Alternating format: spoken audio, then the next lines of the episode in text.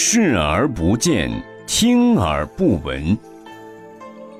归敬禅师是一位丹青妙手，他笔下的山川草木、花鸟鱼虫，无不活灵活现、栩栩如生。有一次，归敬禅师去参加几位文友的雅集，其中一位风流秀才携妓前来，席间。数位江南名妓操琴鼓板，且歌且舞，其歌缠绵，其舞曼妙，风韵万千，风情万种。众人皆醺醺然，欲醉欲仙，唯有归静禅师默默静坐，不为所动。风流秀才出了一个馊主意，请归静禅师用升华的妙笔。将歌妓们妙不可言的舞姿描绘下来。归敬禅师断然拒绝说：“出家之人，隔墙听到妇女的拆簪之声都是犯戒，何况当面为舞女作画呢？”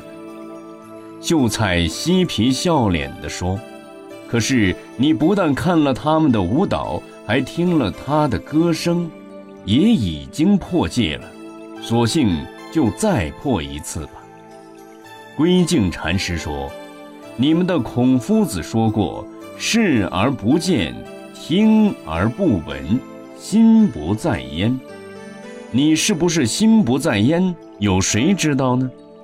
秀才强词夺理，众人跟着起哄，非要归敬禅师当众挥毫不可。归敬禅师说是准备笔墨。退到朋友的书房，轰然关闭了房门，再也不肯出来。秀才让一位妓女坐在书房门口，半真半假说：“等那和尚出来，你就一把抱住他，看他如何。”不知过了多久，总不见归敬禅师出来，而且书房里连一点动静都没有。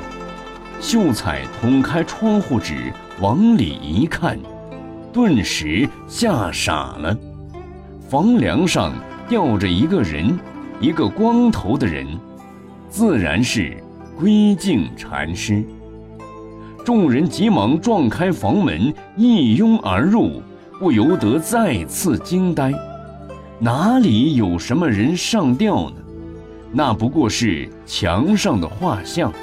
归敬禅师的杰作，归敬禅师呢，他趁着混乱，早已溜之大吉了。